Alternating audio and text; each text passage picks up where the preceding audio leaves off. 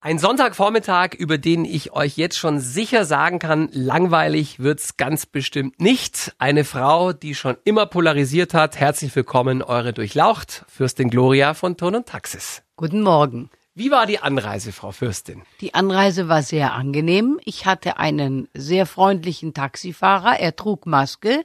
Ich trug auch Maske. Es wurde dann recht warm im, im Taxi aber wir hatten nicht viel Verkehr und so kam ich ganz pünktlich hier an. Sie kamen aus München, nicht aus Regensburg, wohlgemerkt. Ich kam ne? aus München. Ich habe ja. hier schon übernachtet. Selbst bei Ihrer Mama, ne? Bei meiner Mama die lieber in München als im Schloss in Regensburg lebt. Viel lieber in München als im Schloss in Regensburg. Wie verbringen Sie Ihre Tage äh, und auch Nächte in diesen besonderen Zeiten? Also äh, viele rümpeln ja den Keller aus, äh, haben Sie auch schon während dem ersten Lockdown gemacht. Das stelle ich mir jetzt bei Ihnen ein bisschen schwierig vor. Der ist wahrscheinlich ziemlich groß. Also erstmal, ich kann ja schon rausgehen, weil natürlich um das Schloss herum ist ja auch ähm, ist ja Platz. Also da ist ein, ein Garten und da ist ein Schlosshof und also ich könnte schon rausgehen und das mache ich auch und ich gehe auch in den Wald, weil äh, ich muss mich ja auch im Wald um die äh, um den Forst kümmern. Insofern habe ich einen ganz ähm, beweglichen Arbeitsplatz mhm. und ähm, Natürlich versuche ich auch Dinge zu tun, die lange liegen geblieben sind. Zum Beispiel die Fotosammlung. Die Fotosammlung aus den letzten 40 Jahren. Da mal durchzugehen, das zu sortieren, das habe ich mir eigentlich bis Weihnachten vorgenommen. Aber das, äh, da kommt man vom Hölzchen auf Stöckchen. Hm. Also das ist Wahnsinn. Ihre Mama ist ja dieses Jahr 90 geworden. Wie geht die denn damit um? Also ich kann Ihnen sagen, mein Vater ist knapp 80 und der ist richtig stur. Dem habe ich hundertmal gesagt, Papa, fahr nicht nach Südtirol, das ist Risikogebiet, steck dich bitte nicht an. Es war ihm egal, er ist trotzdem gefahren. Ist Ihre Mutter da äh, vernünftiger? Ich habe gemerkt, dass die alten Leute wesentlich weniger ängstlich sind als wir und die Sache auch gelassener sehen. Das mag wohl daran liegen, dass sie dem Tod sowieso schon näher sind oder meinen näher zu sein als hm. wir, weil wir könnten ja auch jeden Moment sterben. Hm. Aber irgendwie habe ich das Gefühl, kann man die Alten so nicht richtig aus der Ruhe bringen. Das äh, ist auch ein Vorteil irgendwo, das ist, dass sie eben einfach nicht so ängstlich sind. Und, und aber meine Mutter ist natürlich auch dadurch, dass sie jetzt nicht mehr so gut zu Fuß ist, ist sie natürlich auch in ihrem Bewegungsradius mhm. eingeschränkt. Also wenn sie jetzt nicht äh, zum Einkaufen geht selber, dann kann sie sich eigentlich nicht anstecken. Das Antenne Bayern Sonntagsfrühstück mit aboutyou.de. Dein Fashion Store an jedem Wochentag. Jetzt mit kostenlosem Versand und Rückversand. Sie sind äh, überzeugte Katholikin. Ist Corona ein Werk des Teufels? Ist es eine Strafe Gottes oder haben wir einfach nur Pech gerade? Sagen wir mal so anders gesagt. Alles auf der Welt, alles was passiert, steht in einem großen Zusammenhang. Und natürlich in einem Menschenleben von, sagen wir mal, durchschnittlich 80 Jahren können wir natürlich diese zwei, fünf, hunderttausend Jahre Zusammenhänge nicht begreifen. Aber selbstverständlich, wenn man Dinge zum Positiven äh, begleiten will oder lenken will, dann ist Gebet die beste Medizin und das geeignetste Mittel. Das ist, das steht ohne Zweifel fest. Was meinen Sie mit aller Heilmittel? Weil eine Medizin oder ein, äh, ein, Impfstoff ist es ja nicht. Also, also sagen wir mal, sagen wir mal, die, die, das Gebet oder die Sakramente, die die Kirche für uns äh, vorhält und verwaltet, sind natürlich schon ein, äh, wie soll ich sagen, ein ähm, Impfstoff um mit den Umwegbarkeiten des Lebens fertig zu werden. Das ist mehr, da geht's mehr um so eine Art Mindsetting, wie man mit Herausforderungen umgeht. Wie ne? gehe ich mit der Herausforderung um? Wie gehe ich mit Negativer im Leben um? Wie, wie mache ich meine Seele stark und, und, und komme durch das Jammertal des Lebens? Und man muss sich nur die Psalmen anschauen, die 2000 Jahre alten Psalmen, die sind voll mit, mit Trauer und Unglück, aber auch mit Freude und wir müssen einfach damit zurechtkommen. Mhm.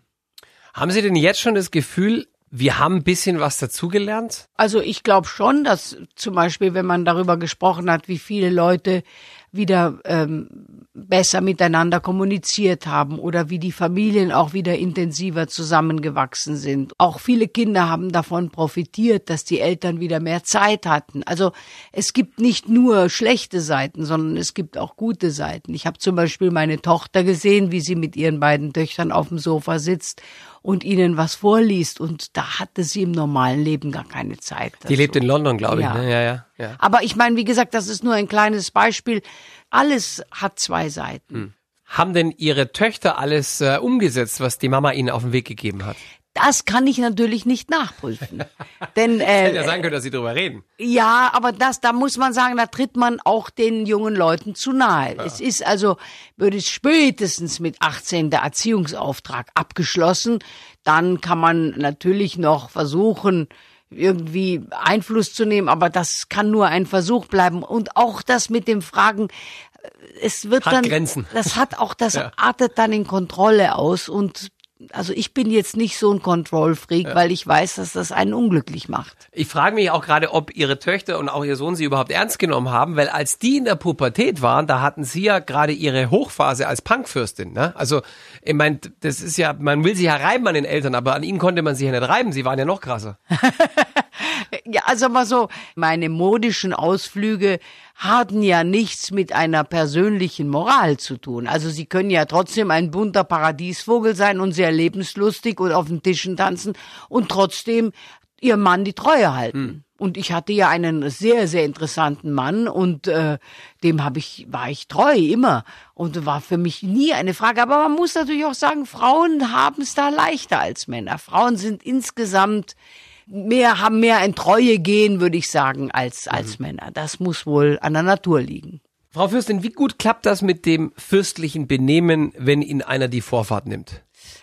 Also ich muss ganz ehrlich gestehen, ich bin ein Rowdy. Also im Auto. Ich, ja, ob- insgesamt würde Ja. ich sagen. Es ist, also ich muss da wirklich an mir arbeiten. Ähm, ich bin ja sehr impulsiv und das macht sich leider Gottes auch hinterm Steuer bemerkbar. Ich bin jetzt jetzt niemand, der den Stinkefinger hochhebt oder so so aus und andere beschimpft. Das mache ich nicht. Aber Hupen und Scheibenwischer so, das kommt schon Nein, das mache ich auch, nicht. Ich bin eigentlich ein Rowdy, indem ich, wenn ich, dass ich dann vielleicht doch mal rechts überhole. Hm. Das kommt, kommt schon vor, sowas. Haben Sie Punkte in Flensburg? Im Moment nicht, weil ich habe mich eben sehr zusammengerissen die letzte Zeit und habe also wirklich versucht, ähm, brav zu sein. Aber ich muss schon sehr, also ich, ich muss was gegen Zähneknirschen nehmen. Fahren Sie ab und zu auch mal mit dem Fahrrad? Weil meine Freundin ist Regensburgerin und die hat viele Jahre gegenüber vom Schloss gewohnt, in der Silbernen Fischgasse. Und die hat mir gesagt, sie war sich sicher, dass sie sie schon mal durch die Gegend hat Kurven sehen auf dem Fahrrad alleine. Kann, kann das sein? Absolut. Allerdings muss ich gestehen, ich habe jetzt wieder ein Fahrrad mit äh, E-Motor, ähm, weil ich ziemlich faul bin und ich bin eigentlich jemand, der gerne den Motor die Arbeit machen lässt. Aber ich bin auch sehr viel mit dem E-Roller unterwegs. Und mit oder ohne Helm? Ja, ohne Helm natürlich. Das war mir so klar. Es gibt ja auch diese neumodischen Airbags, wissen Sie, wo man gar keinen Helm aufziehen muss, sondern das hat man so um den Hals rum und wenn man fällt, ploppt das Ding auf und dann ist man komplett geschützt. Haben Sie von denen mal gehört? Oh, das brauche ich unbedingt. Ja, sage ich Ihnen nachher. Oh, Zeige ich Ihnen nachher super. im Netz. Die heißen Höveding oder sowas. Kommen aus, aus Skandinavien. Diese Frage äh, stelle ich stellvertretend für meine beiden Neffen und alle Kinder in Bayern. Gibt es auf St. Emmeram ein Schlossgespenst? Ich glaube, ja. Ich bin ihm aber selber noch nicht begegnet. Es ist sehr diskret. Aber es müsste, sollte schon das erste Schloss sein, das ohne Schlossgespenst auskommt. Ich bin mir sicher, dass es ein Schlossgespenst gibt. Es hat ja auch genug Platz, sich auszutoben. Ich glaube, Sie haben, es sind 500 Zimmer, habe ich mal gehört, in Regensburg auf dem Schloss. Ich habe das jetzt nicht so genau nachgezählt, aber ich glaube auch ehrlich gestanden, dass das Schlossgespenst nicht überall ist, sondern das Schlossgespenst äh, hat lieber äh, äh, ähm, Räume, die möglichst viele lange Zeit unverändert geblieben sind, wo die Bilder gleich hängen. Ein Gespenst mag keine Unruhe und mag keine großen Veränderungen. Und dort, wo es die Veränderungen nicht gibt, nämlich am Speicher, im Keller, äh, in, im, im Verlies sozusagen, da könnte es schon sein, dass es spukt. Gab es damals Orte im Schloss, an die sich Ihre Kinder nicht getraut haben?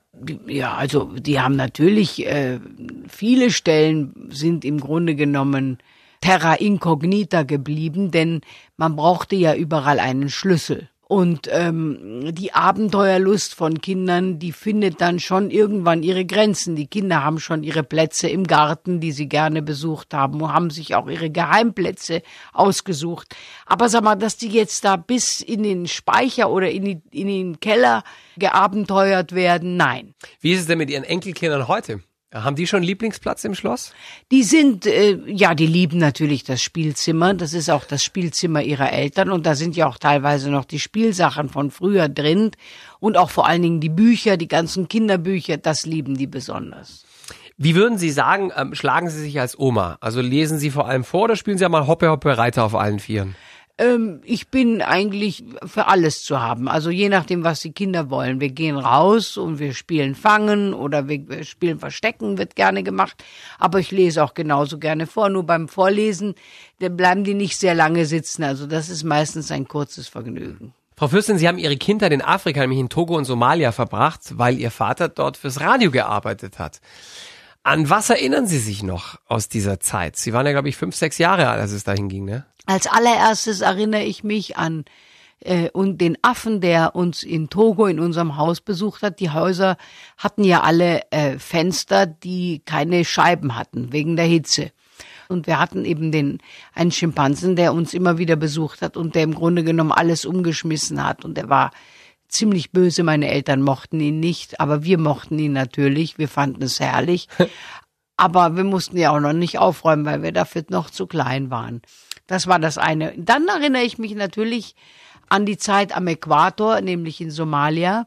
Da ähm, ist der Sternenhimmel sehr nah und wir durften oft draußen schlafen, weil es war ja so schön warm, dass man nicht drinnen schlafen musste. Natürlich gab es die Regenzeit, die hat lange gedauert, aber ähm, da regnet es ja nicht den ganzen Tag, sondern da regnet es einfach nur mal zwischendurch sehr stark. Und da erinnere ich mich dran, dass wir die Seife genommen haben und uns unter der, unterm Regen geduscht haben, weil der Regen so stark war. Es gab einige Male Kritik ähm, wegen Äußerungen von Ihnen über Afrikaner, über dunkelhäutige Menschen. Wie geht das zusammen mit dieser Kindheit in Afrika? Ja, Sie müssen sich vorstellen, die Leute, die heute kritisieren, wenn einer nicht politisch korrekt spricht, sind Leute, die im Grunde genommen unter einer Glasglocke leben und sich ihre eigene, äh, ihre eigene Ideologie zurechtgezimmert haben und dann auf jeden äh, irgendwie schimpfen, der nicht genau in dieses Schema reinpasst. Menschen, die in Afrika leben und die Situation kennen, haben eigentlich alle das habe ich an den Zuschriften gesehen, äh, haben nicht verstanden, warum man sich darüber so aufgeregt hat, weil ähm, das, was ich im Kern vielleicht in einer falschen Art gesagt habe, stimmt aber. Mhm. Aber ich habe wahrscheinlich die falschen Wörter, die falsche Vokabel. Aber die falsche Vokabel, das kann heute jedem passieren. Aber man muss da sehr aufpassen, wie man spricht, was man sagt, weil wenn man die falsche Vokabel gesprochen hat, dann ist aus. Was war das letzte, Frau Fürstin, was Sie sich privat gegönnt haben? Jetzt muss ich richtig nachdenken. Was Sie kaufen gar nicht mehr viel, ne? Doch, ich habe ein neues schönes Bild gekauft. Also Kunst? Ja. Was ist drauf? Das ist so wieder so ein Geschmiere natürlich. Woher? Ein, ein deutscher Künstler. Sie haben mal ähm, gesagt, Menschen werden mit Shoppen und Sex ruhig gestellt. Was würde denn passieren, wenn beides wegfällt? Ja, dann wird es sehr schnell unangenehm. Was heißt denn unangenehm? Ja gut, äh, die, die Menschen äh, werden dann schnell sauer. Also wie sagt man, früher hat man gesagt, ähm, Brot und Spiele. Mhm. Und das gilt ja für heute immer noch. Und ähm, die, solange die Menschen eben die Sachen tun dürfen, die sie am liebsten machen, äh, sind's brav und gehen nicht auf die Straße. Aber wir sehen ja schon langsam, dass die Leute also langsam ungemütlich werden und ähm, das ist eben eine Frage der Zeit, bis das fast zum Überlaufen kommt. Sind wir zu bequem geworden, zu dekadent für die Zeit, die gerade in der, in der wir uns gerade befinden? Weil wenn man überlegt, was unsere Urgroßeltern durchgemacht haben, zwei Weltkriege, eine Weltwirtschaftskrise, die spanische Grippe, da hat sich haben sich vielleicht auch Leute beschwert, aber wenn man sich überlegt, heute beschweren sie ja schon, wenn sie ein paar Wochen lang ein Stück Stoff vor der Nase tragen müssen also sagen wir mal, ich kann natürlich nicht in die Vergangenheit genau reinschauen, wie die Befindlichkeit mhm. damals war, aber ich sehe schon, dass wir dekadent sind. Das sind wir auf jeden Fall. Der Westen ist, also das heißt nicht nur Europa, sondern auch die USA und Südamerika ist komplett dekadent. Das stimmt. Wenn man aus Asien zu uns rüber guckt, sieht man es ganz deutlich. Wir bringen unsere eigene Leibesfrucht um und deklarieren das als Menschenrecht. Wir schieben unsere Alten ab und sagen, das ist richtig und gut so. das sind halt alles Dinge, die sind nicht wirklich sehr natürlich. Die sind, das ist, die entspricht nicht dem Naturgesetz. Aber wir machen das einfach so und daran sehe ich halt, daran sehe ich die Dekadenz. Mhm. Männer sagen, sie haben es besonders schwer. Ähm, und die sind das eigentlich schwache Geschlecht. Jetzt muss ich natürlich als Mann fragen, wie konnte es so weit kommen, Frau Fürstin? Ja, das liegt einfach jetzt an der, an der Zeitkurve im Leben, denn wenn man sich das so anschaut, wie das auch in anderen Ländern ist, dann muss man doch beobachten, dass entweder der Mann die Frau unterdrückt oder die Frau unterdrückt den Mann. Hm. Und bei uns im Westen ist es halt gerade mal so, dass die Frau jetzt am Hebel der Macht ist. Allerdings. Happy aber, Life, Happy Life, sage ich. Ja, aber in, in anderen Ländern ist es nicht unbedingt so. Da, da ist es gerade andersrum. Aber das, sagen wir mal, ein wirklich friedliches, respektvoller Umgang miteinander, möglich ist vielleicht mal eine kurze Phase, aber im Grunde genommen ist der Mensch eben doch ein kriegerisches Tier, glaube ich. Und wenn der eine den einen nicht unterdrückt, dann unterdrückt der andere den anderen. Ist das der Grund, warum Sie ähm, nicht nochmal geheiratet haben? Weil Ihr Mann ist vor 30 Jahren gestorben. Sie hätten ja alle Zeit der Welt gehabt, sich nochmal zu verlieben. Aber das kann man ja nicht auf Knopfdruck. Das stimmt. Das ist also, äh, man, äh, ich bin jetzt jemand, ich gehe nicht gerne Kompromisse ein und ich habe immer die, als Maßstab die große Liebe gehabt, die mein Mann und mich äh, verbunden hat und auch die, die das absolute Bedürfnis, äh, treu zu sein und für ihn da zu sein. Und sowas habe ich bei einem anderen Mann noch nie gespürt. Deswegen pff, wüsste ich jetzt nicht, wieso ich mich da binden soll. Ich meine, für Liebe ist es nie zu spät. Könnten Sie sich es nochmal vorstellen? So rein theoretisch zumindest? ja, also die, die, die, die, die Liebe ist ja ein Geschenk. Also ich meine, wenn, wenn ich das Glück hätte, dass ich mich nochmal verlieben würde, so wie in meinen Mann, und diese Liebe würde auch erwidert werden, ja, dann natürlich kann ich mir das dann vorstellen. Aber wie oft soll man denn im Leben sechs Richtige gewinnen? Also ich habe ja schon meine sechs Richtigen gehabt. Also ich kann mir nicht vorstellen, dass man zweimal im hm. Leben das Lotto gewinnt. Sie sind Fisch im Sternzeichen. Ähm, ich habe gelesen, wenn man die Fische nicht mit Samthandschuhen anfasst, dann können schnell ein paar Tränchen fließen. Ist das wirklich so? Das weiß ich nicht. Also ich bin nicht so nah am Wasser gebaut, Gott sei Dank. Nee, das sind Sie in der Tat nicht. Ich, ich würde sagen, beim Fisch ist es anders. Der ist sofort weg. Also wenn der Fisch spürt, dass es irgendwo brenzlig wird oder dass es unangenehm sein könnte, dann schwimmt er weg. Hm. Da steht auch, dass äh, also der Fisch interessiert sich nicht besonders für Geld und wenn nichts mehr da ist, dann ist halt nichts mehr da. Das ist dem Fisch egal. Puh, das weiß ich nicht so. Ich bin doch ein sehr sparsamer Mensch und da sehr, sehr schwäbisch. Ich bin ja auch in Stuttgart geboren. Hm. Also ähm, nein, also ohne Geld, das wäre mir nicht so angenehm. Der Fisch ist sehr geschickt darin, seinen Willen durchzusetzen, ohne dass die anderen es merken. Ja, das wäre natürlich fantastisch, hoffentlich, aber manchmal merke ich selber nicht. Der Fisch trägt ein Leben lang Geheimnisse mit sich rum, die niemals ans Licht kommen. Oh ja, also das wäre ja ganz was Tolles. Also wenn Sie mich jetzt äh, fragen, habe ich ein Geheimnis oder pff, keine Ahnung. Ich bin eigentlich so äh, outspoken, sagt man auf Englisch, dass ich. Ähm, Sie tragen Ihr Herz auf der Zunge. Ja, würde ich auch sagen. Ich bin jetzt nicht der ideale Geheimnisträger. Ja. Ihre Familie hat im 15. Jahrhundert die Post erfunden. Weiß das Ihr Postbote? Also macht er einen Knicks, wenn er, wenn er ein Päckchen abgibt? Ich glaube nicht, dass das äh, die, die, die Postboten noch wissen. Das leider, das ist die Zeit ist vorbei. Als der Großvater meines Mannes, der fuhr noch gelbe Autos. Also gelb war auch ganz früher noch die Farbe der Post und die Turn- und Taxis-Familie fuhr also lange noch mit gelben Autos obwohl sie schon längst äh, ähm, die Post enteignet wurde. Ähm, und da ist eben das Haus Tonotaxis auch zu dem Wald gekommen, weil in Bayern und Württemberg wurde die Rechte der Post entschädigt mit äh, Land- und Forstwirtschaft. Was macht man denn mit 20.000 Hektar Wald so? Das ist natürlich, muss auch, das, da fragt man den Staat. Der Staat ist ja der größte Waldbesitzer. Also ja. Wald muss ja verwaltet werden. Da müssen die Wege gebaut werden. Da muss ge geachtet werden, Hege und Pflege, dass die Tiere gesund sind, dass dann die, keine Überbevölkerung in einer bestimmten Spezies entsteht und sie dann äh, krank werden oder dass auch ein, ein, ein Naturgleichgewicht da ist. Und also der, der Wald ist in Deutschland ja schon seit tausend Jahren wird der Wald gehegt und gepflegt und in Deutschland wurde auch das System der Nachhaltigkeit erfunden, nämlich dass man im Wald nie so viel, nie mehr Holz entnimmt, als nachwachsen kann.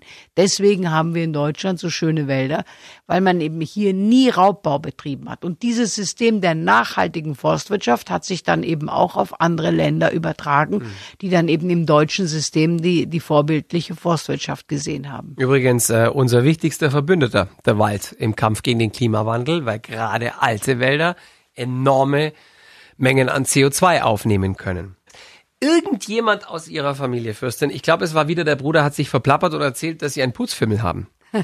Also, wenn Sie den besuchen, ich glaube, der lebt in Berlin, dann greifen Sie schon mal spontan zum Staubwedel. Das konnte ich ja fast nicht glauben. Ja, mal, es kommt drauf an. Also sag mal, wenn ich irgendwo bin und ich sehe, dass es sehr unaufgeräumt ist und dass niemand da ist, der hilft, dann packe ich selber auch an. Dafür bin ich mir nicht zu fein, weil ich bin einfach ein, eine Action-Woman und wenn der Papierkorb voll ist und niemand da ist, der ihn leert, dann leere ich ihn halt schnell aus. Wo ist das Problem?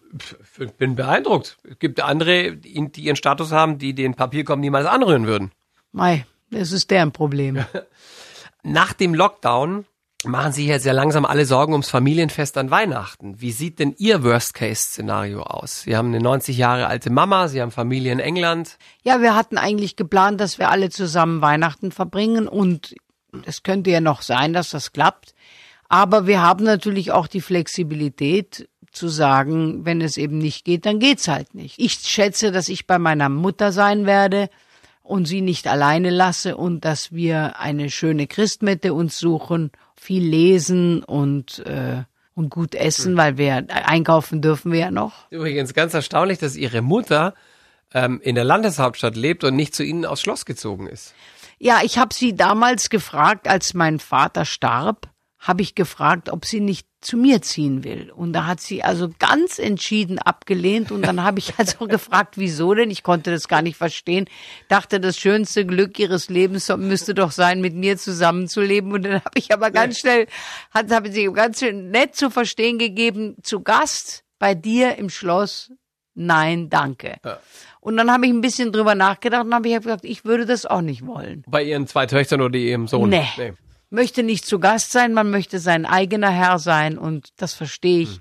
Und, und deswegen, äh, es war auch eine gute Entscheidung, denn jetzt habe ich immer ein Dach über dem Kopf, wenn ich nach München muss und kann immer bei meiner Mutter sein und sie genießt das sehr und so haben wir es, haben wir das Beste von beiden Welten. Fürstin Gloria von Ton und Taxis, es war mir eine Ehre. Vielen Dank für Ihren Besuch Vielen Dank für die Einladung. und alles Gute. Bleiben Sie gesund. Ja, bleiben Sie auch gesund und natürlich die Hörer von Antenne Bayern, bleiben's gesund.